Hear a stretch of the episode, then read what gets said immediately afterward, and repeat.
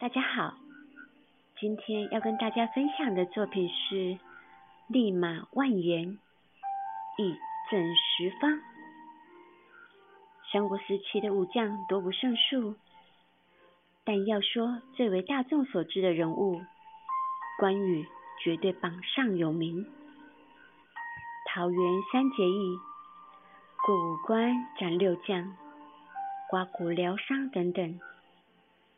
关羽的故事，不论是在史书记载里，《三国演义》里，又或是在民间流传的各种传说中，都生动又精彩。不过，关羽的特殊之处，不只是因为他的历史事迹，还有在我们的生活之中占有一席之地的关公信仰。在小说《三国演义》中，赤兔马是能够一日千里的罕见宝马，原属董卓所有。董卓遣人送与吕布，怂恿吕布杀了其义父丁原，投靠董卓。之后，吕布在徐州战败，被曹操所杀，赤兔马便为曹操所得。之后，曹操进攻徐州，刘备战败。刘备手下大将关羽为曹操所擒。曹操为了使关羽加入，便将赤兔马转送关羽。赤兔终于迎来了自己真正的主人。他和这位主人也整整相伴了二十年。二十年的征战生涯。两人之间建立了深厚的关系。